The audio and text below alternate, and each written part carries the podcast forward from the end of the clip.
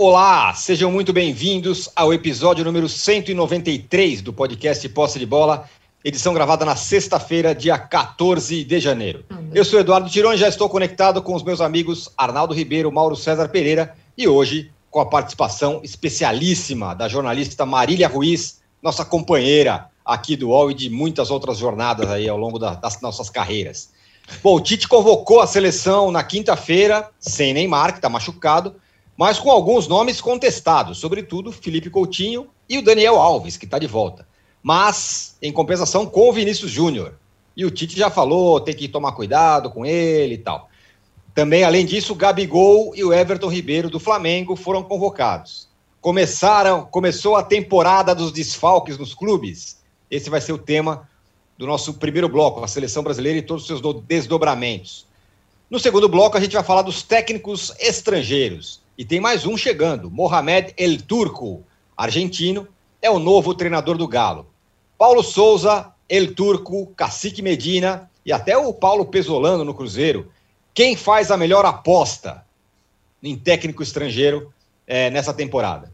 E no terceiro bloco vamos falar do Pablo, que quer rescindir seu contrato com o São Paulo, mas quer receber tudo que o clube deve a ele, e é uma bolada. E também do Corinthians o presidente do William Monteiro Alves deu entrevista essa semana, inclusive uma entrevista exclusiva para a Marília, que está com a gente aqui. Falou de contratações, falou das dívidas, tema para o terceiro bloco. Um recado importante: você que assiste a gravação do podcast pelo YouTube, não deixe de se inscrever no canal do All Sport. E você que escuta o podcast na sua plataforma predileta, não deixe de seguir o Posse de Bola. A gente já tem uma enquete no ar para quem está acompanhando o nosso podcast ao vivo pelo UOL cuja pergunta é a seguinte: qual é a melhor aposta em técnico estrangeiro na temporada entre os times da Série A? É o turco Mohamed no Galo? É o Cacique Medina no Inter? Ou é o português Paulo Souza no Flamengo? Você pode votar aí, daqui a pouco eu dou uma, parciais sobre como que a galera está se manifestando aqui. Você pode também já mandar a sua mensagem aí para gente. Marília, muito obrigado, viu, por estar aqui com a gente. É um prazer, uma honra estar com você aqui trabalhamos juntos em outras empreitadas, trabalhamos juntos atualmente em outros lugares também, mas é muito legal estar com você aqui também. Minha primeira pergunta é a seguinte: teve o Vinícius Júnior, com todas as ressalvas que o Tite fez, mas teve o Felipe Coutinho e também o Daniel Alves. Só entrando na cabeça do Tite para entender as convocações e as escolhas do Tite? Bom dia, um prazer participar com vocês aqui, uma honra. É, então, eu acho que a gente fica tentando tirar da cabeça do Tite o que a gente gostaria de colocar lá dentro. O Tite é um cara muito claro, né? Ele não deixa é, entrelinhas nem reticências. Estudando a, a lista que ele é, convocou ontem, os 26, é, você fica, fica bastante claro que alguns jogadores deixaram de fazer parte da lista dele e alguns ele vai dar uma última chance. Porque para uma lista de 26, ele chamou três goleiros, quatro zagueiros, quatro laterais. E aí sim, ele extrapolou na lista de meias, ele convocou oito meias, ele vai levar seis para a Copa, e sete atacantes, sendo que um, é, na verdade, tem que tirar dois da lista de meias e dois da lista de atacantes, porque o Neymar não foi convocado. Então não tem, não tem surpresinha, entendeu? Não tem ah, aquele jogador do momento que vai fazer a melhor temporada do ano que vai ser convocado. O Vinícius Júnior, eu acho que entrou um pouco com o pé na porta, depois do que aconteceu na última convocação do ano passado, porque o óbvio ululante, né? Até ele havia já participado de outras convocações, mas o Tite olha para o Vinícius Júnior numa faixa de campo, olhava, uh, em que ele é reserva. No caso do Felipe Coutinho e do Daniel Alves, são escolhas pessoais, que não tem nenhuma justificativa no mundo real esportivo, não tem, não tem lastro para a convocação nem do Daniel Alves nem do Felipe Coutinho. O laço do Daniel Alves é de 2019. O do Felipe Coutinho, nem sei, acho que é de antes de 2018. Então fica na, na, na conta da, do, da família Tite, dele levar jogadores que ele acredita que podem render para ele o que já renderam antes, o que é bastante criticável, mas entendível é, né, Tirone? É a cara do Tite essa seleção. Muito bem. É, Arnaldo, e teve o Dani Alves de volta para a seleção brasileira. O sonho dele sempre foi jogar pela seleção e tudo mais. E teve também os rubro-negros Gabigol e Everton Ribeiro. E tudo o que significa, de novo, convocação de jogadores brasileiros. O Gabigol até voltou uma semana antes para treinar. né, com o Flamengo, de olho na seleção, de olho na temporada, enfim. Pois é, é começando pelo Dani Alves, né? É, eu tenho é, visto, ouvido vários companheiros, entre os quais o Bernardo Ramos, e concordo com ele, que talvez o, a seleção brasileira tenha hoje, é, Daniel Alves à parte, os laterais menos talentosos da sua história e tudo mais. É, aí a Marília vai me provocar, ela até gravou um vídeo do Alessandro, ex-lateral do Corinthians, e agora é, todo poderoso futebol, é, contestando a minha máxima que lateral não ganha jogo. Lateral compõe. E o Alessandro me provocou, e eu, quando é, penso nessa situação, eu lembro da era Daniel Alves e Marcelo, que foram os dois melhores laterais do mundo. Quando o Daniel Alves estava no auge, né? Na época que um era do Real Madrid, outro do Barcelona, e os dois na seleção, sinceramente, na era em que eles dominaram a posição e reinventaram a posição, o Brasil não foi nada é, como seleção pelos laterais e eles não foram significativos nem decisivos nas campanhas da seleção brasileira em Copas do Mundo e outras situações. Agora, talvez o Brasil tenha laterais mais comuns, de fato. E eu acho que o Brasil, é, com bons uh, jogadores em outras posições cruciais, como a zaga, volância e meio para frente. Agora o Brasil tem dois, entre aspas, craques Neymar e Vinícius Júnior. O Vinícius Júnior está chegando nessa condição, isso é maravilhoso. Então coloque laterais confiáveis, físicos e tudo mais. Não é o caso do Daniel Alves. Daniel Alves, se for para a Copa, ele vai animar o vestiário, cara. Ele não vai ser titular da seleção brasileira, mas não vai ser titular da seleção brasileira, porque ele não tem mais condição para isso. Não tem mais condição técnica e física para isso. E a passagem dele pelo futebol brasileiro, ela é, que poderia, muito jogador que volta da Europa no futebol brasileiro sobra, ele não sobrou. A parte as confusões, o sonho, é, as brigas com o São Paulo, ele não jogou porcaria nenhuma. no meio e na lateral. No Brasil, em que o talento é raro. É diferente de outros jogadores que voltaram, até algum. Por exemplo, é, um jogador que não está na lista e pode ser convocado mais para frente, mas também não será titular, o Renato Augusto ele voltou ao futebol brasileiro e já mostrou que pode sobrar no futebol brasileiro, mesmo com a sua idade avançada e tudo mais. O Daniel Alves não fez isso. E acho que ele não. Hoje ele está atrás do Danilo, na minha opinião. E o Danilo não foi convocado porque está machucado. O Danilo dá mais consistência para o resto do time do que o Daniel Alves. É simples assim para mim, não tem, não tem discussão. E acho que talvez esse, como a Marília falou, esse elo entre Tite e Daniel Alves o Tite sente até hoje a falta do Daniel Alves na Copa de 2018. O que, que o Daniel Alves fez no futebol de 2018 para cá? Nada. Né? Ele foi mal no, na, foi mal no, fora do Barcelona, ele foi mal no PSG, no, na Juventus e foi mal no São Paulo. Simples assim, foi mal. Então eu não, eu não, eu, eu entendo só para vocês uh, analisarem o meu argumento. Eu entendo a convocação do Daniel Alves na cabeça do Tite, mas eu tenho convicção que ele não será titular. É, isso eu tenho convicção. Sobre os jogadores brasileiros, aí tem uma questão é, complexa é, com, com, os convocados, o Everton e é, os dois do Flamengo. É, o Everton vai jogar o Mundial em fevereiro, daqui a pouco, e é o terceiro goleiro da seleção brasileira. Né? É, a, a, justificativa para a convocação do Everton, para mim, não existe. É, ele, não, ele não vai ser aproveitado nos jogos das eliminatórias, ele vai desfalcar o Palmeiras em alguns jogos preparatórios para o Mundial, vai chegar no Mundial sem nenhum, nenhuma. Agora, nem o Palmeiras, nem o Everton expressaram nenhuma palavra sobre a convocação, porque ano de Copa do Mundo, ninguém quer ficar fora. E o clube não quer se indispor com o jogador. E aí eu vou para os dois do Flamengo.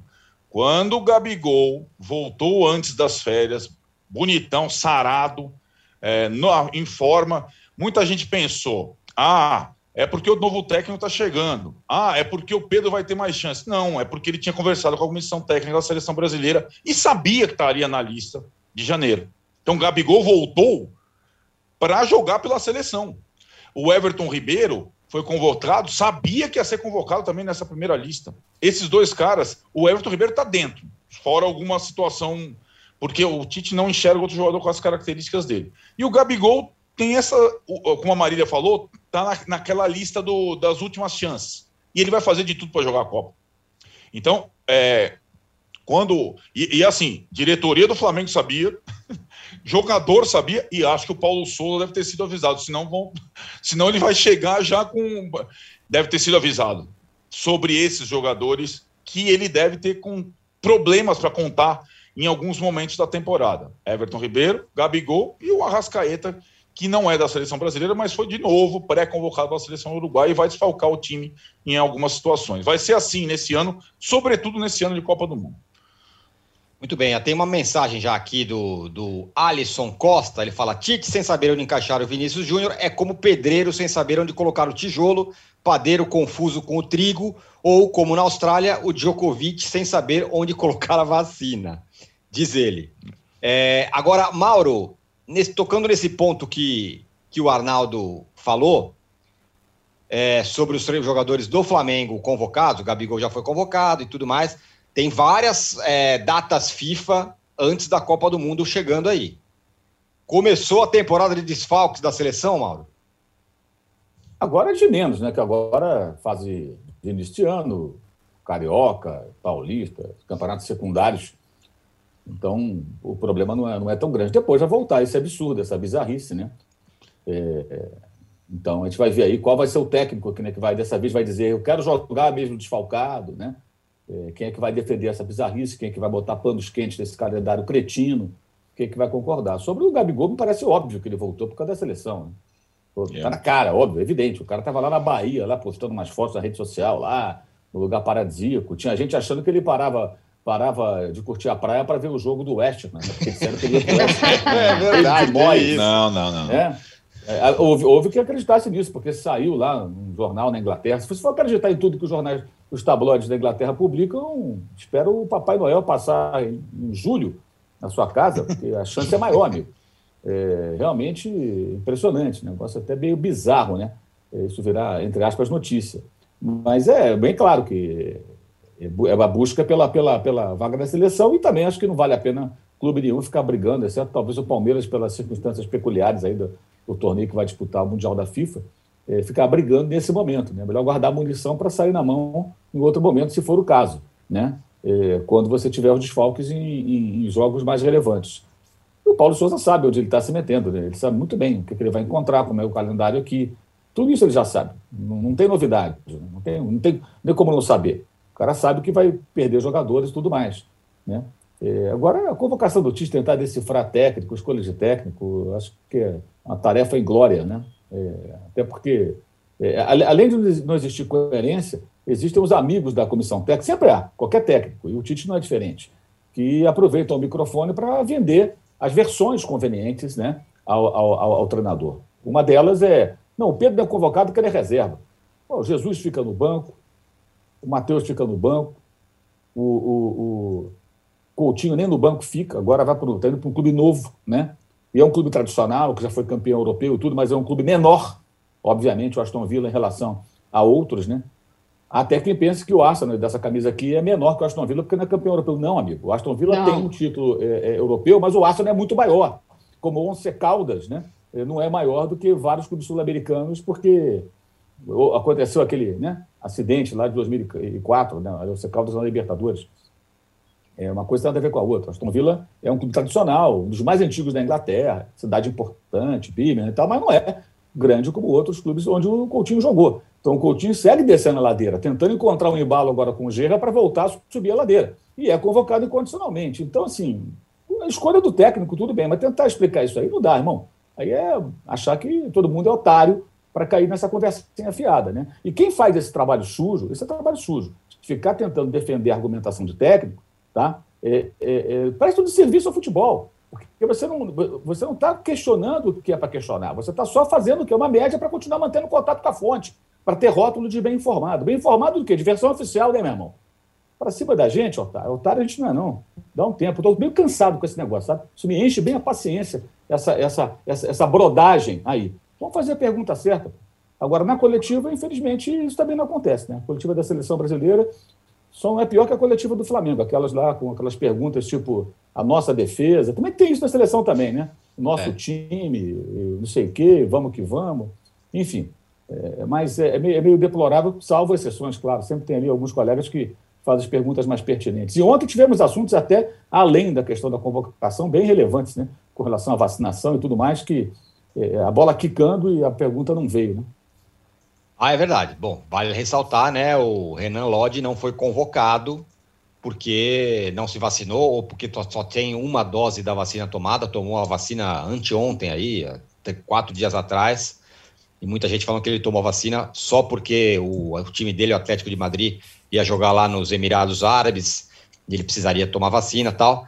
É, e aí não foi convocado. Nesse aspecto, o Tite foi lá e falou: ó, não vai ser convocado porque não foi vacinado, né, Marília? E nesse, nesse aspecto é, é defensável até. Pois é, não, Tite, nesse caso, acho que é herói nacional, é isso. É, vacinação não é um ato social, como disse o Tite, é um ato civilizado, é um ato de viver em sociedade. No caso do Lodge, é uma informação, é, ele vivia, na Espanha tem um protocolo diferente do Brasil, e quando você pegou o Covid, é, você tem um período ali para tomar a segunda dose, no caso. Ele pegou Covid em 2020, nem tinha vacina, então ele tinha, não tem, não tem explicação. A, a, a desculpa dada para ele não ter tomado vacina, no caso da Espanha, que se você teve Covid, você só precisa tomar uma dose, ela não tem também lastro na realidade, porque ele teve Covid em 2020, a vacinação dele poderia ter começado no ano passado na Espanha, e ele só tomou nessa semana. Então, não tem, não, ele conseguiu a façanha, obviamente que ele falhou, né, o ano passado na Copa América, ele não é dono da lateral esquerda, ele já passou a, a onda, o Renan Lodge vai ser o lateral na Copa do Mundo, mas é um fato que a, a, a desculpinha que ele deu não tem, uh, não tem nenhum, não, não dá, não dá para não dá para engolir. Agora, é, tem o Renan Lodge que não tomou vacina. Quem mais não tomou vacina? Porque tem uma porção de tá ok na seleção brasileira, né? Sim, é verdade. Ô, Tirone. Oi. É, tem um detalhe importante, né? A agência Reuters fez uma matéria ontem é, sobre a, a, a, Supercopa da Espanha, que acontece lá na Arábia Saudita, né? Uhum. E houve um, um, acordo da Federação Espanhola com o governo saudita para que não fosse necessária a vacinação completa, o chamado ciclo vacinal, né? Uhum. Dos atletas e demais profissionais, integrantes das comissões técnicas dos quatro times espanhóis que lá estão: né? Barcelona, Atlético Madrid, Atlético Bilbao e Real Madrid. Eh, o Renan Lodge está nessa, ele está lá com o Atlético Madrid. Então, por isso ele está podendo jogar lá. E hoje, numa uhum. outra matéria que foi publicada na imprensa espanhola, o, o, o, a Federação Espanhola de Futebol admitiu, de fato, que houve esse acordo com os sauditas para que fosse, fosse liberado. Agora, é bom frisar o seguinte: a CBF ela não tem uma. Isso, isso ficou não totalmente claro, mas ficou quase claro nas palavras do César Sampaio, pelo menos na minha interpretação, quando ele pediu, pegou a palavra. É, a CBF não tem uma política de, olha, não vacinou, não convoco. Tá? O, o Lodge não é. foi convocado, aparentemente porque o Tite não quis, né? a gente tem que ouvir isso mais claramente do Tite. Eu já fiz essa pergunta, inclusive, à assessoria dele, estou aguardando a resposta, para saber. O Tite não convocou porque o cara não se vacinou. Ah, não foi vacinado? Eu não convoco. Não tem papo. É isso ou coisa que é algo concreto. Ele não poderia jogar, porque mudaram uhum. aí as recomendações, os protocolos, etc. O cara agora, se mesmo sendo brasileiro, se ele chegar ao país sem as doses de vacina que deveria ter tomado, ele tem que cumprir quarentena. Então o Lodge não poderia jogar aqui no Brasil. E no Equador Sim. ele nem pisa sem as vacinas, as doses Bom da vacina. Ou Bom seja, ponto. ele estava. É como um jogador suspenso. Né? Ele não pode jogar. Pode chamar. O cara vem para cá, mas não vai treinar e não vai jogar. No Equador nem entra. Ou seja, ele é a carta fora do baralho, independentemente da CBF que eles quiseram ou não, é, quisesse ou não convocá-lo, se ela quisesse ou não convocá-lo. Então tem esse ponto. Me pareceu que o Tite tomou essa postura. É importante saber, porque isso pode se repetir. E aí tem um lance, que, uma situação, é algo que vai muito além do futebol né? como uma discussão, a discussão toda do Djokovic. É uma discussão muito mais ampla do que o futebol, por isso ela é importante. Uhum, né? Uhum. E é muito relevante essa questão da competição que acontece, que acontece na Arábia Saudita, porque o cara, ah, o cara está jogando lá, está jogando lá porque pô, lá quem manda é o príncipe Mohammed bin Salman, o dono do Newcastle. Né? Então, isso. assim, se ele decidiu, autorizou lá algum dos subalternos dele a fazer uma faz acordo e acabou. Né? O cara é o dono do país. E essa brincadeira está rendendo lá para os espanhóis 30 milhões de euros por ano, fazer a Copa, Supercopa da, da Espanha por lá. E aí, meu irmão, com 30 milhões de euros por ano, os caras passam por cima de vacina e de tudo. Essa é a realidade. Então, vem sem vacina, vem, faz o PCR aqui, seja o que Deus quiser, porque antes, com o PCR, o brasileiro entraria. PCR é negativo. Agora nós temos que ter a vacina. Entendeu? Então, o Lodge ele não poderia jogar. Isso é informação concreta, inclusive, que eu chequei junto com a CBF. Como the money, né? 30 milhões de euros, aí você pode entrar aqui como você quiser. Bom, o João Furtado aqui no nosso chat fala: tomei duas doses e estou com Covid. Sorte sua, João. Você provavelmente vai ter é, sintomas bem leves, não vai morrer no hospital. Sorte sua. E, bom, fechamos aqui o primeiro bloco do episódio 193 do podcast Posse de Bola. A gente já volta em um minuto para falar dos técnicos estrangeiros: Cacique Medina, Turco Mohamed, Paulo Souza, as opções dos brasileiros pelos técnicos gringos e quem será que fez a opção melhor. Já voltamos. No cantinho do Parque Antártico, onde eles ficavam refugiados, cantavam o Cléo morreu, a mancha se fudeu. Em 1988, um assassinato do lado do estádio do Palmeiras marcou a história das torcidas no Brasil. A rivalidade entre as principais organizadas aumentou e a forma de torcer dentro e fora dos estádios nunca mais foi a mesma. O podcast Futebol Bandido agora se chama Wall Sport Histórias. Nessa terceira temporada, a gente descobriu documentos inéditos que revelam detalhes dos primeiros anos das organizadas. Uma jornada cheia de festas, brigas, reviravoltas e despedidas precoces. Todas as violências que você vê é em ônibus, é em estádio, em qualquer lugar. Não é ponto de uma que não tem torcida formizada hoje. Você pode ouvir o Wall Sport Histórias sobre Meninos e Porcos no site do UOL e no seu agregador de podcasts preferido.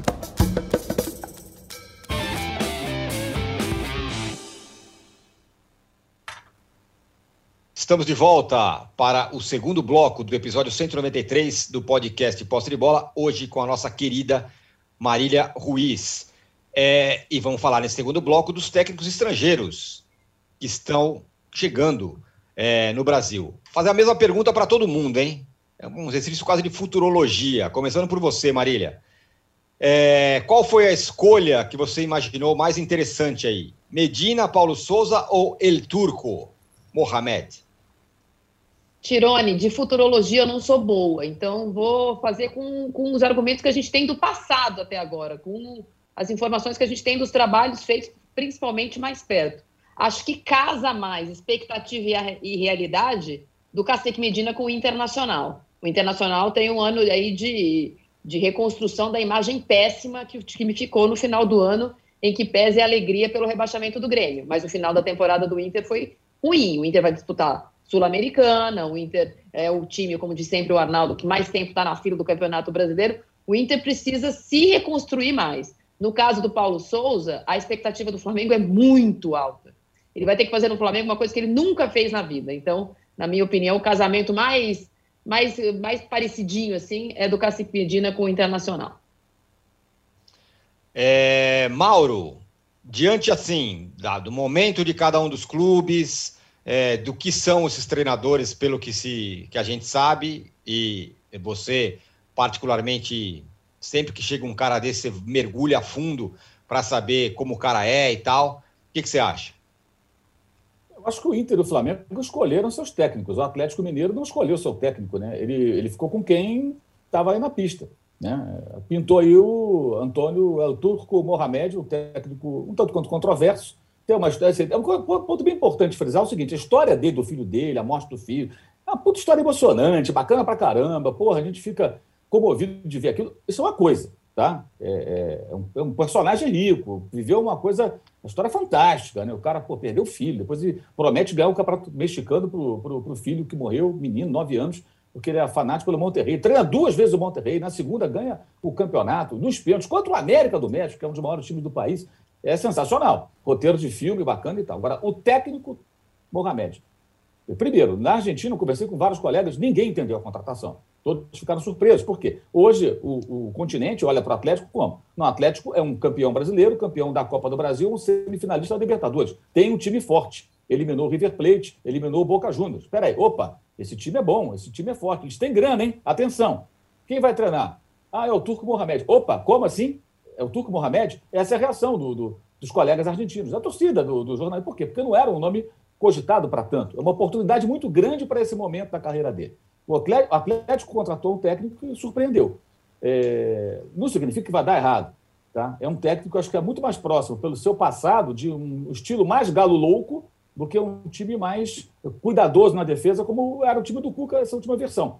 Que tinha mais cuidados defensivos do que, por exemplo, em outros momentos do Atlético, é jogando de uma outra forma. Então, vamos ver. Mas o Atlético não escolheu o técnico. O Atlético viu alguns nãos, pode dar certo, óbvio. Aí é só bola de cristal. Aí, como disse a Marília, aí, futurologia não dá. Mas não foi o Atlético que escolheu, foi o que sobrou, foi o que pintou. O mercado escolheu para ele. De certa forma, foi isso. O Internacional, não. Ele queria o Paulo Souza, o Paulo Souza foi o Flamengo, ele foi direto no, no, no Uruguai, lá no Cacique Medina, e contratou. Um técnico que não tem trabalhos em times grandes ainda, né? É, mas tem, acho que, um perfil, pela maneira como jogava o Talheres, seu time, que pode se adequar mais ao Inter do que a mudança brusca que foi tentada né, pelo Miguel Ramírez, o espanhol, na temporada passada, e acabou sendo abortado, aquela experiência foi abortada porque não deu certo. Ele tentou mudar tudo muito rapidamente e acabou fracassando. Esse é um diagnóstico feito até por pessoas do Internacional, de que ele foi com muita sede ao pote, não conseguiu fazer a, a transição mais lentamente, porque saiu daquele time do Abel, de muita ligação direta e tudo, para um time que queria jogar de forma completamente antagônica.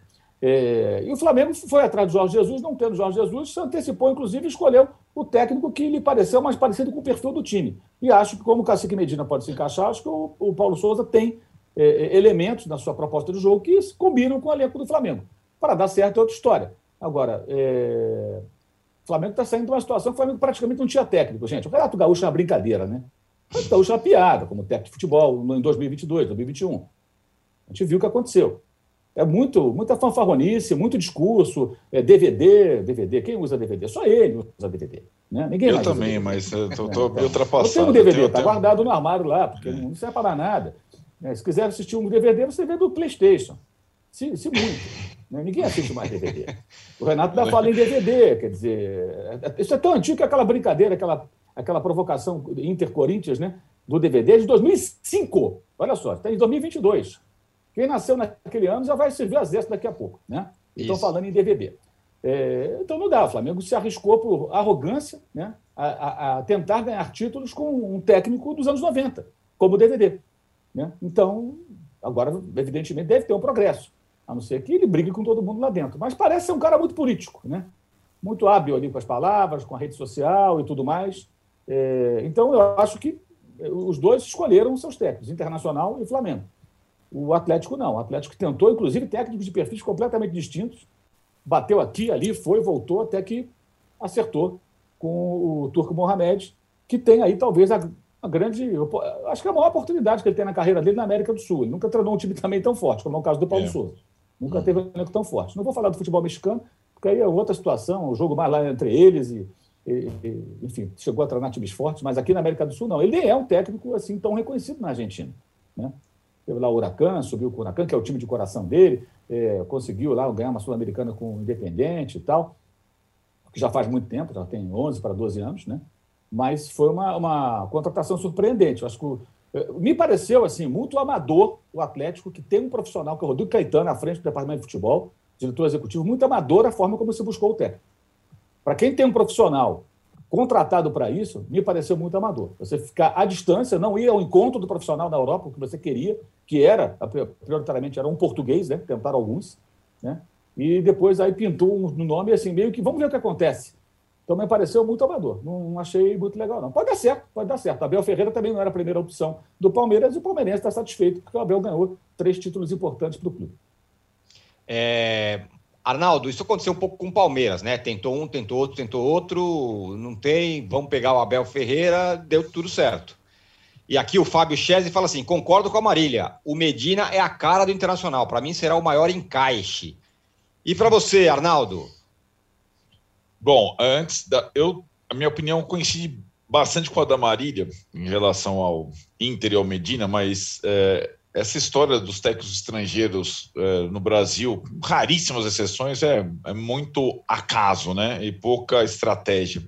Lembrando que, no caso do Palmeiras, a primeira opção era Miguel Ângelo Ramírez, que quebrou a cara no Inter, que não tem absolutamente nada a ver com Abel Ferreira, que foi enésima opção e que pesou para a contratação do Abel Ferreira o fato de ele ter eliminado Jorge Jesus da pré-Champions lá atrás. E aí agora é o, estrangeiro mais longevo no futebol brasileiro, indo para a sua terceira temporada Abel Ferreira. Talvez, né, Mauro? O Mauro sempre conta essa história. Talvez o Fortaleza, a escolha do técnico do Fortaleza, que foi um grande destaque da temporada passada, o Voivoda, tenha um pouco mais de critério pelas características dele, pelas características do time. Do resto, meu Deus do céu, é, é muito aleatório. É, e acho, assim, ao opinar que a escolha mais coerente e que faz mais sentido dessas últimas foi a do Inter pelo Medina, não quer dizer que o Medina no Internacional tenha mais chances de ter bons resultados em 2022 do que o Paulo Souza no Flamengo e o Mohamed no Atlético. Simplesmente porque o time do Inter é muito pior do que o do Flamengo e do Atlético. E o time do Inter vai ter passar uma tá passando por uma reformulação grande, né? Totalmente. Não conseguiu os reforços que imaginava. Estava engatilhado com o Nicão e com o Marinho, não conseguiu nenhum dos dois. Pode perder o Edenilson, que é um dos melhores jogadores para o Atlético Mineiro. Então, assim, o trabalho, e nós estamos falando antes, como disse a Marina, o trabalho do Medina vai ser um trabalho árduo, mas quem teve a melhor temporada, nas, nas as melhores temporadas recentes, trabalhando dentre esses estrangeiros que chegaram ao Brasil, foi exatamente o Medina. Melhor do que o Paulo Souza, que estava na seleção polonesa com uma campanha de altos e baixos. Ele fez é, muito com pouco no Talheres. E acho que para o Inter tem muito mais a ver o Medina do que o Paulo Souza, que foi procurado pelo Inter, né? Como o Mauro disse antes de fechar com o Flamengo. Então é, é uma é assim é uma escolha mais coerente, mas o trabalho mais árduo vai ser justamente o dele.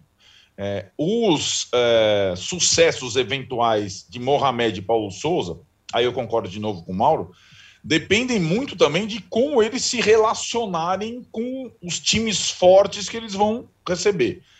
Uma última coisa em relação às diferenças para mim entre Mohamed e Paulo Souza em relação às chegadas é o seguinte: o Flamengo só começou a se mexer com saídas, é, possíveis entradas, interesses, depois de conversar com o técnico e repassar o elenco todo. O Atlético foi fazendo um monte de coisa antes de chegar o Mohamed.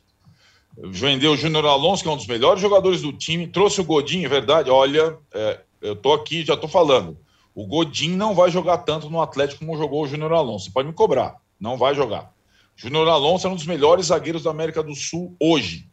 Canhoto, rápido, joga em diversas posições, difícil vai ser substituí-lo. Ah, é, vai, ah, o Diego Costa está rescindindo o contrato porque não sei o que lá. Também não passou pelo Mohamed essa decisão. Ah, o Natan foi para o Fluminense. Também não passou pelo Mohamed essa decisão. E assim vai. O Atlético foi fazendo as coisas sem anuência do treinador, né? Diferentemente do Paulo Souza no Flamengo. Então tem essa grande diferença no início do trabalho dos dois aqui no futebol brasileiro. Oh, oh, fala, fala, Marília.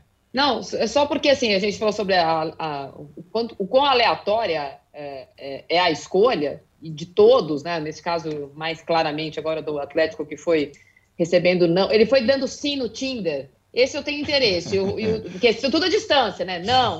Ah, esse eu tenho interesse. O cara não deu match com ninguém. Ninguém dava sim pro Atlético. E esse deu match na primeira e, e aí ele foi trazido. Ah, o PowerPoint de apresentação dele de currículo, brinquei ontem lá no Band Esportes, vou repetir. É o coach da montanha. Ah, eu, no, o time é mais importante do que o jogador, o jogador é mais importante que o esquema. É, vamos, para, vamos vencer todos os jogos. É, vamos respeitar. Ah, sabe? É se o Atlético é, foi convencido pela, aquele, pela aquela folha de, de currículo que ele mandou é uma piada, de fato é uma é verdade. piada. Ele, essa história, para quem não sabe, ele mandou lá aí um, um, currículo e com todas as ideias que ele tem, ou pelo menos as principais ideias que ele tem sobre, sobre futebol, que são essas coisas que a Marília falou.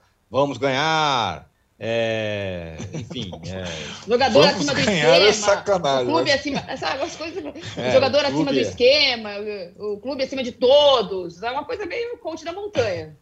Exatamente. Ah, o, o, Mauro, o Mário Andretti, que não imagino que não seja o piloto. Piloto? Ah, tá falando assim que Família PlayStation Andretti, usa Blu-ray. Viu? A tecnologia Blu-ray, não é o DVD. então, mas nem, o bichinho nem... roda ali, não roda? Se você colocar o DVD ali, você consegue assistir a imagem na parede de televisão. Consegue? Eu, cara, eu, eu sou um ignorante absoluto sim. nesse assunto. Eu acho que Olá, sim. Olha lá, do além aqui. Da consciência consegue sim, Mário Andretti. Como o assim, pô? Sabe o disquinho? Põe o disquinho é. ali no Playstation, a imagem, pimba, aparece na televisão. Os jogadores repente, do Flamengo, eles viam DVD. do Renato Gaúcho, aquela imagem meio tremida e tudo, mas é DVD. É coisa é muito DVD. antiga, sabe? Muito velha, muito do passado, de quem né, não, não, não é muito ligado nas coisas atuais. Agora, é, Mauro, para fechar esse segundo bloco, é, é óbvio, mas eu, assim, eu, eu quero que você fale, é, debata sobre isso.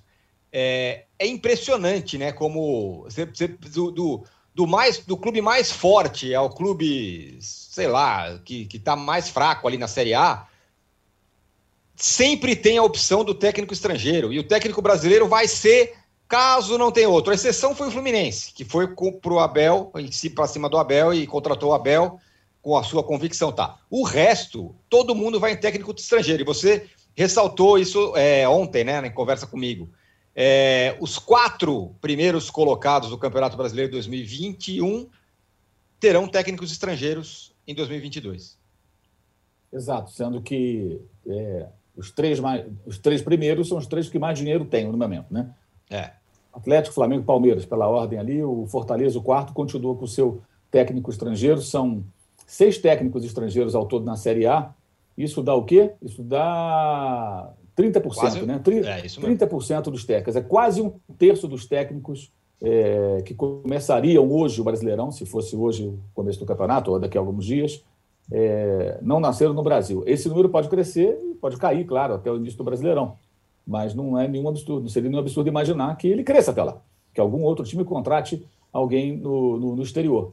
Eu acho que é um movimento mais do que óbvio, mais do que natural, é, porque você percebe que o Flamengo lá atrás já notou que precisava de estrangeiros e foi buscá-los.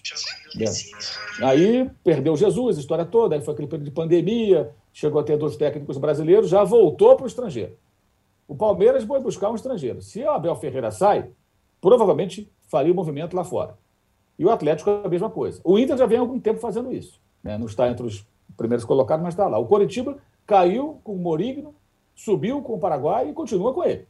E está reformulando toda a sua equipe também, o Coritiba, na volta à primeira divisão nessa temporada. Contratou vários jogadores tudo mais, está tá, tá esboçando um novo time, porque o time da Série B, ele sabe, não teria condições. Está pensando em permanecer, claro, na Série A. Então você tem aí um. E o Fortaleza conseguiu segurar o Juan Pablo Voivoda. Então você tem realmente um cenário completamente diferente que evidencia o quão obsoletos são os técnicos brasileiros, em grande maioria, esses aí, pelo menos, que costumam ocupar os cargos mais importantes. E, e vão perdendo cada vez mais espaço. Né? Só que, ao invés de correr atrás do chamado prejuízo, como se diz, eles preferem muitas vezes ser corporativistas. Aí, um que está desempregado, quando é chamado para dar entrevista, achincalha os caras. Assim, não, não vai levar eles a lugar nenhum. Eles estão perdendo o mercado mesmo e, e parece um movimento irreversível. É, a única coisa que eles têm a favor deles é que esses técnicos de fora, no fundo, eles sempre querem ir para mercados mais interessantes do que o Brasil. O Brasil passa longe de ser o melhor mercado, claro. Pode até pagar bem, mas não tem visibilidade. Então você vai estar sempre correndo o risco de perder esses caras. Como Jesus foi embora do, do, do Flamengo com um contrato em vigor, o Rueda a mesma coisa, o Osório a mesma coisa, o Balsa a mesma coisa, o Cudê também fez isso e por aí vai. Então, nós tivemos vários exemplos de técnicos que foram embora de times grandes aqui do Brasil com um contrato em vigor, todos estrangeiros de europeu a sul-americano. Isso deve continuar acontecendo. Ou seja, você tem lá o, um Voivoda treinando o Fortaleza, aí surge uma proposta da Espanha, ele vai balançar. O Paulo Souza pode ficar um ano no Flamengo. Se daqui a um ano tiver uma proposta europeia, ele vai balançar. E o Cacique Medina também, qualquer um outro. Isso é do jogo. Isso é um problema nosso, né? do nosso futebol, que não tem praticamente nenhuma visibilidade além de fronteiras. Nem aqui na América do Sul o futebol brasileiro é visto como deveria. O campeonato argentino tem mais penetração nos países vizinhos do que o, do que o campeonato brasileiro. Questões até culturais, de língua, de, etc. Mas pela pujança do futebol brasileiro, financeira, pela força econômica do futebol brasileiro em relação aos seus vizinhos, ele deveria ter mais visibilidade. Não tem. Não tem. Então isso também pesa, né? Porque o cara sabe que ganhando aqui, as pessoas, o, se o Paulo Souza for campeão brasileiro da Libertadores igual o Jesus, as pessoas vão saber lá. Mas, assim, vai sair uma nota, vai passar num canal lá em Portugal, lá que as pessoas vão ver e tal, mas não tem a repercussão, obviamente, que ele teria se ele fosse, sei lá, o quinto colocado do Campeonato Espanhol com um time mediano. É, é isso. É incrível, né? Você faz a comparação, pode ter as maiores glórias. Caso do Abel. O Abel ganhou duas Libertadores. Se ele estivesse lá na Europa com um time mediano fazendo coisa, repercutiria mais. É, fazer o quê? Então, se o Abel amanhã receber uma proposta boa da Europa, claro que ele vai balançar. E eles são, no caso desses caras, são europeus, né? Eles não estão aqui para fazer vida no Brasil. Estão aqui passando, igualzinho o brasileiro que vai lá para o mundo árabe, o ION, né? Os, os técnicos brasileiros que iam para o Oriente Médio, Arábia Saudita, Emirados Árabes. O cara não ia fazer a vida lá. Ia lá, ficava um tempo, voltava. É a mesma coisa. Muito bem. Fechamos o segundo bloco do episódio 193 do podcast Posse de Bola. A gente volta em um minutinho para falar do embate Pablo contra São Paulo e do Corinthians, contratando e com dívida. E a Marília conversou com o Duílio. É, outro dia tem coisas para contar para gente. Já voltamos.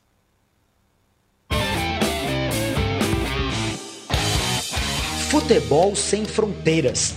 Jogo jogado dentro do campo e fora dele. Bastidores, economia, política, turismo.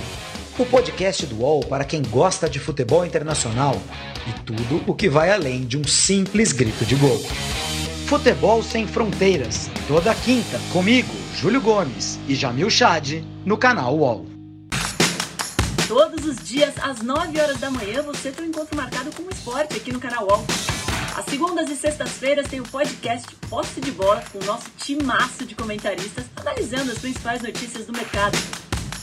E aí, na terça, quarta e quinta, às nove da manhã, o encontro é comigo, Domitila Becker do All News Esporte, que traz as principais notícias do esporte no Brasil e no mundo.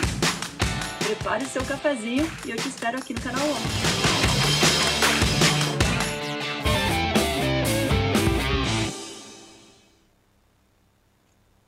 Estamos de volta para o terceiro bloco do podcast Posse de Bola, episódio 193. É, o Alisson, aqui no nosso chat, manda a seguinte mensagem: Meu sonho é um chefe, é ter um chefe como o São Paulo. Me demite e continua me pagando. Agora, Arnaldo, tem esse imbróglio Pablo contra São Paulo, mas vamos é. combinar, né? Que ninguém é trouxa. O cara tem um contrato, ele quer tomar um pé no traseiro e não receber nada, o cara vai querer receber, né? Não, vamos explicar por partes, né? É, o que acontece, vamos lá, quem está propondo o acordo desta vez é o Pablo, né? Qual é o acordo que ele está propondo? Ele abrir mão do contrato que ele tem é, com São Paulo até 2023, ou seja, ele tem é, é, a receber para o futuro, ele abriria a mão desse contrato, rescindiria esse contrato e só exige uma coisa: o pagamento, aí com todo o direito, das dívidas que o São Paulo tem com ele até esse momento, de 2020 e 2021. Então é quase como: olha, vocês não me querem mais aqui, a gente rescinde, vocês só me pagam os atrasados e beleza. Só que tem uma historiazinha nessa, nesse meio todo. Em 2018, o São Paulo comprou o Pablo por 6 milhões de euros. Comprou seus direitos federativos. 6 milhões de euros.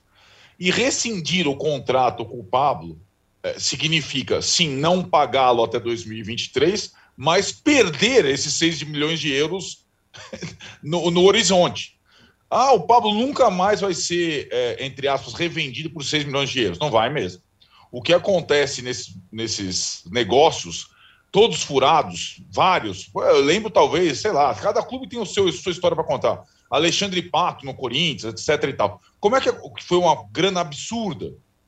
Como é que o Corinthians. Ele não recuperou o investimento, mas ele trocou o Alexandre Pato por Jadson do São Paulo. Então ele recebeu um jogador. O São Paulo, a única coisa que ele ganharia nessa história é não pagar o Pablo até o final de 2023. Esses 6 milhões de euros ficaria a ver navios. Né? O Pablo quer um acordo do Daniel Alves. É o, é o acordo do nosso amigo ali. Você me demite e fica me pagando. Perfeito. Ele quer exatamente o acordo do Daniel Previdência Alves. privada. Previdência é privada. Isso. O Pablo, que é o acordo Daniel Alves, só que tinha uma grande diferença. O São Paulo não pagou pelos direitos do Daniel Alves. O São Paulo tinha uma dívida com o Daniel Alves e tinha um contrato mensal com o Daniel Alves. O São Paulo pagou 6 milhões de euros pelo Daniel Alves. Então, se o São Paulo fazer esse acordo com o Pablo, é beleza, é o nosso amigo aí. Ó. É, para o Pablo é excelente, para o São Paulo é um lixo. A proposta do Pablo é a minha. Isso não é, justifica a dívida que o São Paulo tem com ele e com outros jogadores de 2020 e 2021 aquelas coisas dos direitos de imagem, pandemia, tem com o elenco inteiro, não é só com o Pablo, elenco inteiro. Então, esse é um embrólio. Arnaldo. É incrível. Oh, fala, fala, Maria. Não é a mesma coisa, porque o Paulo está cobrando uma coisa que já devia estar no bolso dele. Sim, mas todos 6 têm. milhões é, de euros. é, Então, mas no caso dos 6 milhões de euros, ah, vai perder os 6 milhões de euros. O São Paulo faz a conta do que vai pagar para o Daniel Alves até o fim do contrato, vai continuar pagando. É, é injusto com o jogador. Eu entendo que esticar a corda piora só a imagem do jogador. O São Paulo, quando contratou ele por 6 milhões de euros, era para usar o jogador por 5 anos, então ele ia perder os 6 milhões de euros de qualquer jeito. Eventualmente, ele ia ter algum benefício esportivo que em campo nunca apareceu. Agora, o cara cobrar o que ele já devia ter recebido para ir embora pela porta da frente sem receber mais nada do que ele tem direito de receber nos próximos dois anos, é o mínimo. Não, eu, eu, eu não- eu não discordo que é completamente direito dele. Se, se é, é, agora eu não quero mais jogar até vocês me pagarem o que vocês me devem atrasado. Perfeito. O, que- o que acontece é o seguinte: é, nesse período de cinco anos de contrato, 6 milhões de euros, está a sua prerrogativa de poder negociar os direitos do jogador. Coisa que não existia com o Daniel Alves. É uma outra situação. O São Paulo, de novo, pagou os 6 milhões de euros dos direitos do Pablo, né? É, e então acho que essa. negocia. Então, Acha alguém para negociar. mas então, mas ele não. ah, Esse, esse é o X da questão. O São Paulo achou al- alguém, alguns, vários. O Ceará, o Santos e outros clubes. O que o, o staff do Pablo fez? Eu não vou para lugar nenhum, meu velho.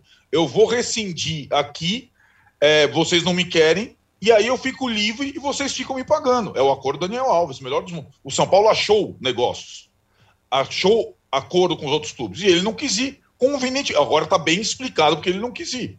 Porque na cabeça dele está essa jogada.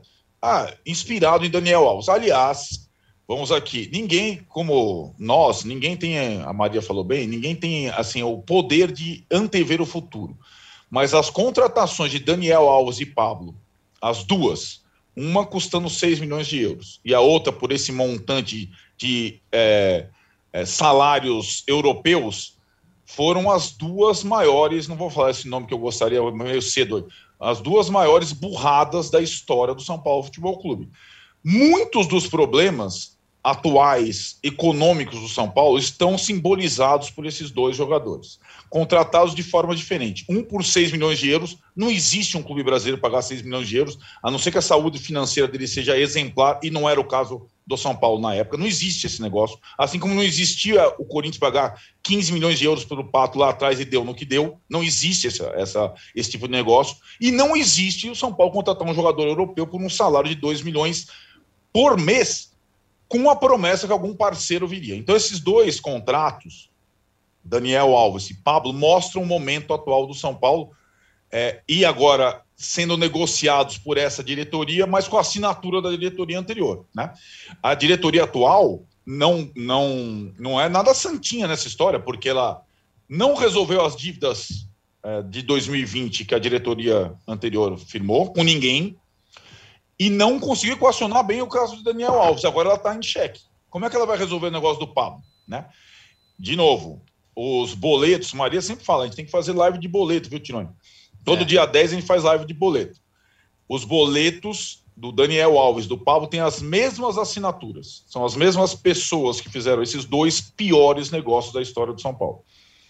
O Alexandre Toledo Dias aqui no chat fala: São Paulo queima jogadores para resolver erros de dirigentes e continua contratando. Que desastre, hein, Mauro? Essa, essa história do Daniel Alves e essa agora. Que, que coisa, né?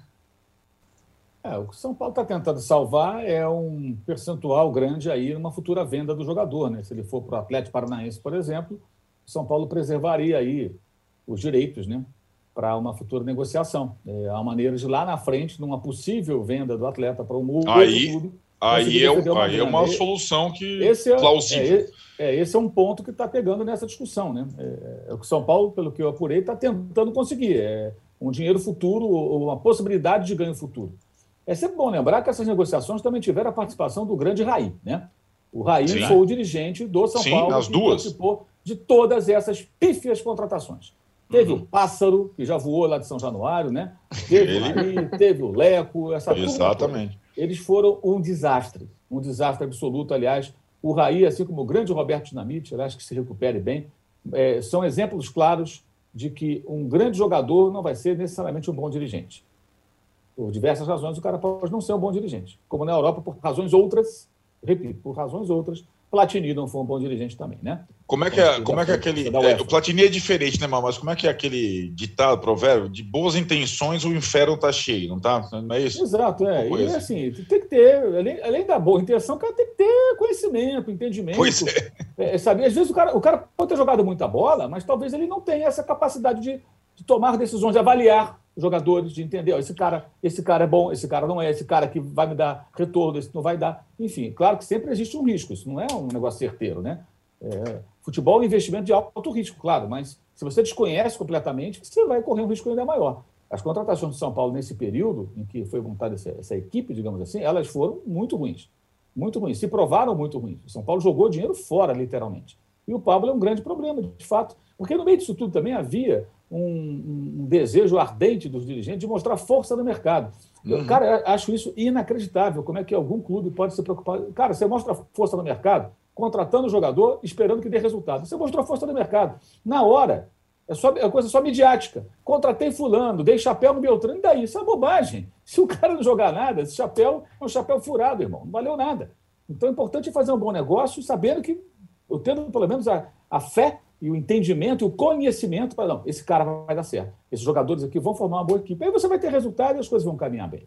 E, e essa gestão já entrou meio que na, na, mesma pegada da anterior com relação a ter que contratar, contratar para justamente é, dar essa acalmada aí em parte da mídia e, e, e, na torcida, né? Que continua muito insatisfeita. É como se o título paulista ano passado não tivesse acontecido pelo ano ruim é. que o São Paulo teve em 2021, é, né? Depois daquilo. É, o que era para ser um paliativo, para acalmar um pouquinho, para baixar a febre. Baixou a febre e ela voltou mais forte ainda. O São Paulino continua revoltado e com razão, porque a, a sequência interminável de lambanças são cometidas. O caso do Pablo, é, acho que é um caso, não diria único, mais raro, né? Assim, de, é uma lambança premium, né? Essa aí daquelas assim, é, é, é com muita dessa. categoria. Né? E o jogador está tentando defender o dele também, né? Fazer o quê? É, claro. é aquilo, vai defender o dele, fazer o quê? Não tem jeito Gostei, agora. Agora é demais, né? É muito dinheiro para um jogador que fez é. um bom período de alguns meses, gente. Esse foi um erro de avaliação lá atrás muito grave. Eu vou pedir direito, pedir licença para uma para utilizar essa expressão é, é, lambança premium, que é, que é, o caso do Paulo, que é muito boa.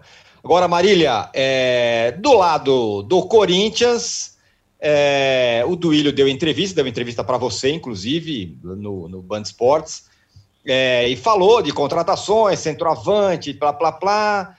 E com relação às dívidas, como é que ficou? Porque o Corinthians é, deve até mais do que o São Paulo, né? Está encalacrado financeiramente de uma maneira terrível, mas o Duílio falou: não, as coisas estão se acertando, estamos indo. Então, Tirone, como as coisas ficaram, não sei, porque as contas não foram publicadas. O que a gente tem, é, o que foi apresentado lá anteontem, para nós, a entrevista, falou com todos nós, é, foram as, é a versão do Corinthians. Por enquanto, nós temos uma versão, né? E, e eu não posso nem dizer que é verdade ou é mentira, porque enquanto não saiu o balanço do ano e eu poder é, entregar essas contas para um especialista ou a gente poder debater é, com a assinatura ali do vice-presidente financeiro, a gente tem a versão oficial que a, que a dívida bilionária foi estancada, é, que a notícia é, você pode ver, segundo ele mesmo falou, usando aspas, copo meio cheio, meio vazio, porque no último ano ela havia aumentado, no, no, no, exercício 2020 havia aumentado 180 milhões, e o fato de ter estancado para ele, é, eles é uma notícia boa, eles estavam felizes com o fato de ter mantido 957 milhões de dívida, isso no CNPJ Parque São Jorge, porque ainda tem a história do estádio que também é, as, as informações são raras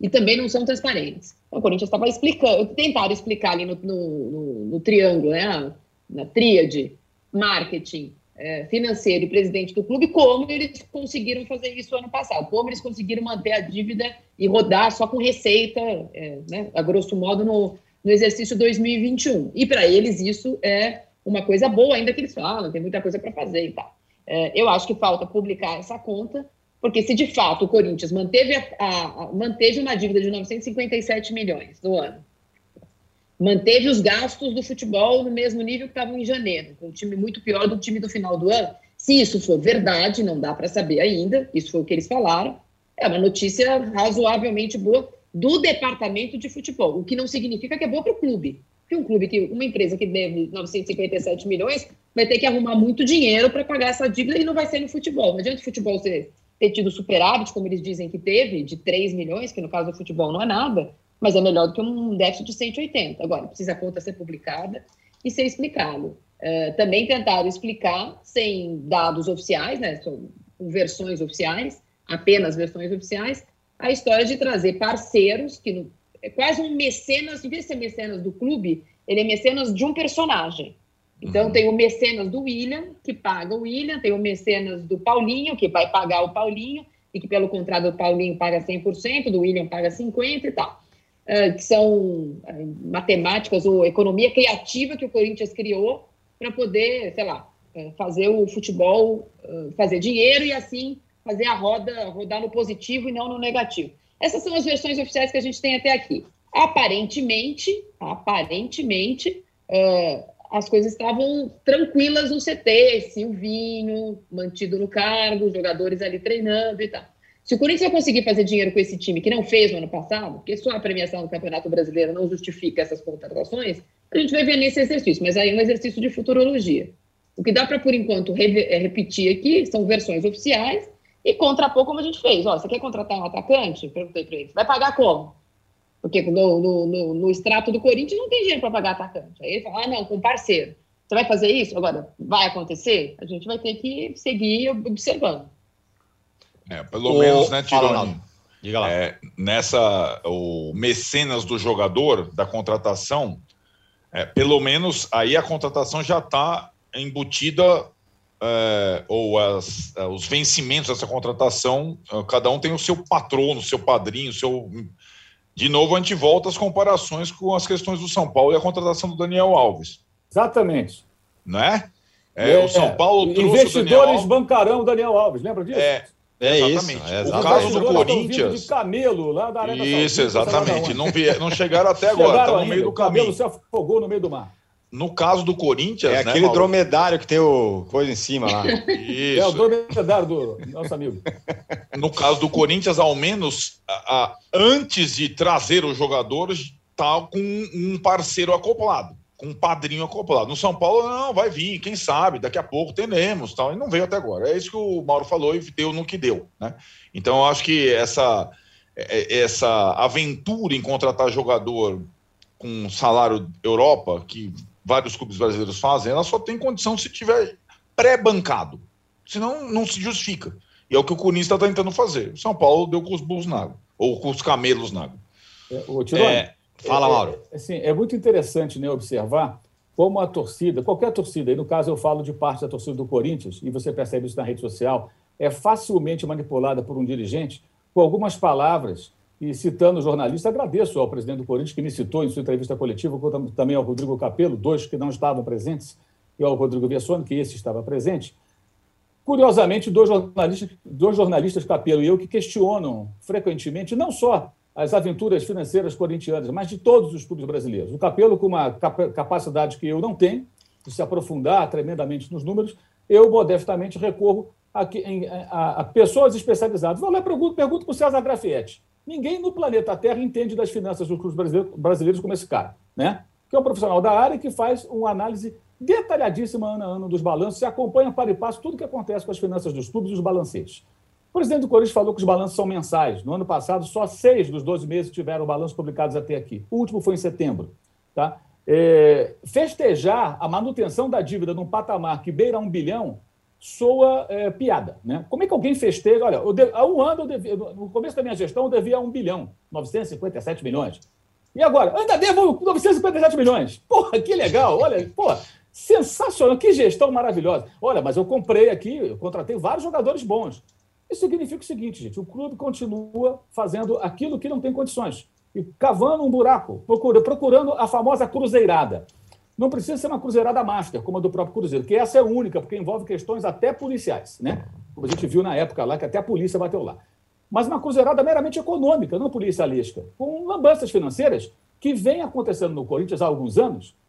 Aliás, com uma gestão anterior que tinha o atual presidente dela fazendo parte, inclusive na contratação de incontáveis jogadores que o Corinthians não conseguiu aproveitar, não deram retorno técnico, muitos foram emprestados. Como, aí eu cito o Versão de novo. O site Meu Timão publica com frequência listas de atletas do Corinthians emprestados com o Corinthians pagando parte do salário. Ou seja, é uma gestão absolutamente arcaica, ultrapassada, superada. O Corinthians não merece isso. Não merece isso. Tá? Uma gestão tão, tão antiga quanto o DVD, que eu citei agora há pouco. Porque você só faz apostas. Você contrata grandes jogadores e arrisca tudo no seguinte: se eu ganhar dois, três títulos importantes, eu faturo uma grana, eu consigo fechar a conta. Talvez eu não reduza a dívida, ou reduza um pouquinho de nada, mas eu consigo fechar a conta e eu sobrevivo por outro ano. Até quando vai ser assim o futebol brasileiro? E mais, se existisse fair play financeiro, o Corinthians não poderia fazer o que está fazendo, porque teria que se adequar a regras que impediriam o Corinthians de fazer todos esses investimentos. Por essas e outras, o fair play financeiro, cujo é, é, é, é, projeto já existe lá na CBF, feito pelo César Grafietti, ele não entra em vigor por quê? Porque a oposição de muita gente é enorme, porque não interessa a muita gente o futebol bem gerido, e sim sempre na, na UTI, né, tentando sobreviver. Aí melhora um pouquinho, sai ali do respirador e tal, estava tomando um remédio pesado, já acalmou, já melhorou um pouquinho, daqui a pouquinho fica doente de novo e vive, vive assim, e vive assim. Sempre lembrando que o Corinthians tinha, há uma década, quando festejava os títulos que sempre sonhou, lá quase uma década, né? 2011, 2012, uma dívida de 111 milhões de reais, que é uma dívida absolutamente, era e seria hoje um pouco maior, absolutamente é, é, é tranquilo, que cabe dentro do, do, do, enorme potencial de faturamento que tem o clube. E me impressiona como em 2022 é tão fácil como dirigente citar alguns nomes, como citou o meu, do Capelo, do Bessone, para parecer ali impetuoso né, numa coletiva, é, e isso agrada, olha só, ele falou e tal, mas não mostrou para o torcedor do Corinthians os números, não mostrou um balancete recente, não mostrou como é que vai reduzir a dívida, não mostrou, não mostrou nada disso, nada. Apenas palavras ao, ao, ao, ao, vento. Né? Vamos lá, a gente fala, fala, fala. É realmente uma pena. Eu tenho pena do Corinthians quando vejo isso. Pena mesmo, porque a gente imagina onde, onde isso vai parar. Muito bem. É... Tem uma, uma, uma mensagem aqui no nosso chat que é a seguinte: o Patrick Azevedo falou: posse de bola é um verdadeiro presente. Qual elenco vocês acham que se esforçou melhor, se reforçou melhor, não necessariamente mais, após a virada de ano? Obrigado. Patrick, excelente pauta essa, que será tema de algum posse de bola logo mais, ou segunda-feira, ou depois, porque agora o nosso tempo acabou. Como vocês sabem, toda sexta-feira a gente entrega o troféu Ratão de Bronze, para um destaque absolutamente negativo da semana. Mas como o Juca está de férias, o ratão de bronze é, está também de férias. Ele volta depois. Tem gente que sugeriu para a Marília entregar a sereia de ouro. O ratão de bronze eu daria para a entrevista coletiva do presidente do Corinthians. Aí, pois Com é. louvor. Com louvor. Um Boa. desastre. Um desastre. Gente, Manipulação gente... da, da, da, Olha, das mentes não, não é, não é o observatório da imprensa que faz falta, inclusive, né? Ninguém aqui, ninguém aqui é um Budman da imprensa mas é, como eu estava presente, não totalmente na coletiva, porque eu estava no link do Band Esportes, voltava, éramos apenas sete jornalistas na coletiva do Corinthians, que reabriu o CT, tinha um protocolo, tinha que fazer, tinha que levar o passaporte de vacina, tinha que levar é, um teste feito nas últimas 24 horas, tal, que aí virou uma, uma questão que algumas pessoas não tinham conseguido. E a, a postura do Duílio de é, atacar, uh, de estar na, na defensiva e, e, dar satisfação aqui e ali para a torcida usando jornalistas, como foi o caso do Mauro, como foi o caso do Capelo e do Vessone que estava presente, é, ela foi para todo mundo uma situação muito constrangedora. Primeiro porque eu não sou advogado de nenhum de jornalista, mas é, como sempre, claro, nos incomodamos com esse tipo de coisa. É uma coletiva. A pergunta é A, responde. Se você quer responder para o Mauro, Mauro, e aí, quer conversar? Você escreveu uma bobagem aí, corrige. Ou não, vamos conversar. É, foi um assunto que eu conversei com ele, inclusive, porque a gente fica sentado ali em uma coletiva de imprensa, você não tem o microfone na mão o tempo inteiro. Você não interrompe o entrevistado e fala, oh, isso aí não. É, então, é de, de, fato desagradável, não é o primeiro dirigente que faz isso, mas é de fato uma, uma postura desnecessária. Se quer conversar com o Mauro, qualquer coisa me liga que eu passo o telefone do Mauro. Perfeito. É isso, é verdade. Também, não, também acho que não precisava. É... Ah, já tem técnico falar pra que galera, faz né? isso, né? Teve, na temporada passada teve técnicos no plural fazendo isso. Eu vou dizer nome de jornalista e tudo, e o torcedor é. geralmente cai nessa, né? Enfim. Sim. Aí acaba Muito sendo bem. usado pelo, pelos personagens do futebol. Apenas isso, simplesmente. Usado. Agora, as respostas importantes eles não dão. As perguntas que são feitas frequentemente não têm respostas.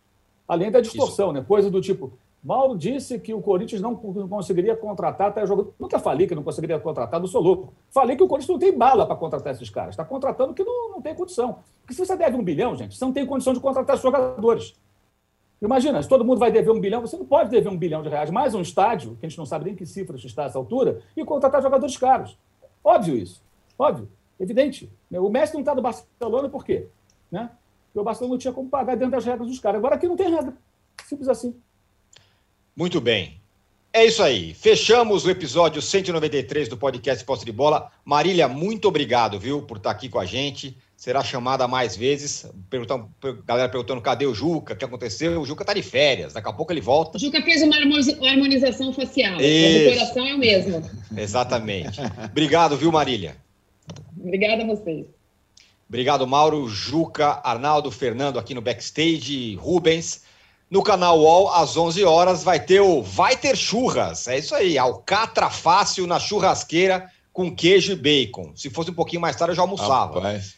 Com José Almiro. almoça às 11. Nessa. Paulo Souza não vai Não, tô fora, Paulo, Paulo Souza não, que é vegano. Exatamente. Não, não, Souza e eu. É isso. Não, tô fora do churrasco. O Arnaldo é tipo o Paulo Souza também. Isso. Então é isso, ó. Vai ter churras com José Almiro e Bruno Salomão. A gente volta na segunda-feira. Muita gente elogiando você aqui, viu, Marília? Querendo que você volte mais vezes. Voltará. Até mais. Tchau. Você pode ouvir este e outros podcasts do UOL em uol.com.br podcasts. Posse de Bola tem pauta e edição de Arnaldo Ribeiro e Eduardo Tironi, produção de Rubens Lisboa, edição de áudio de João Pedro Pinheiro e coordenação de Juliana Carpanês.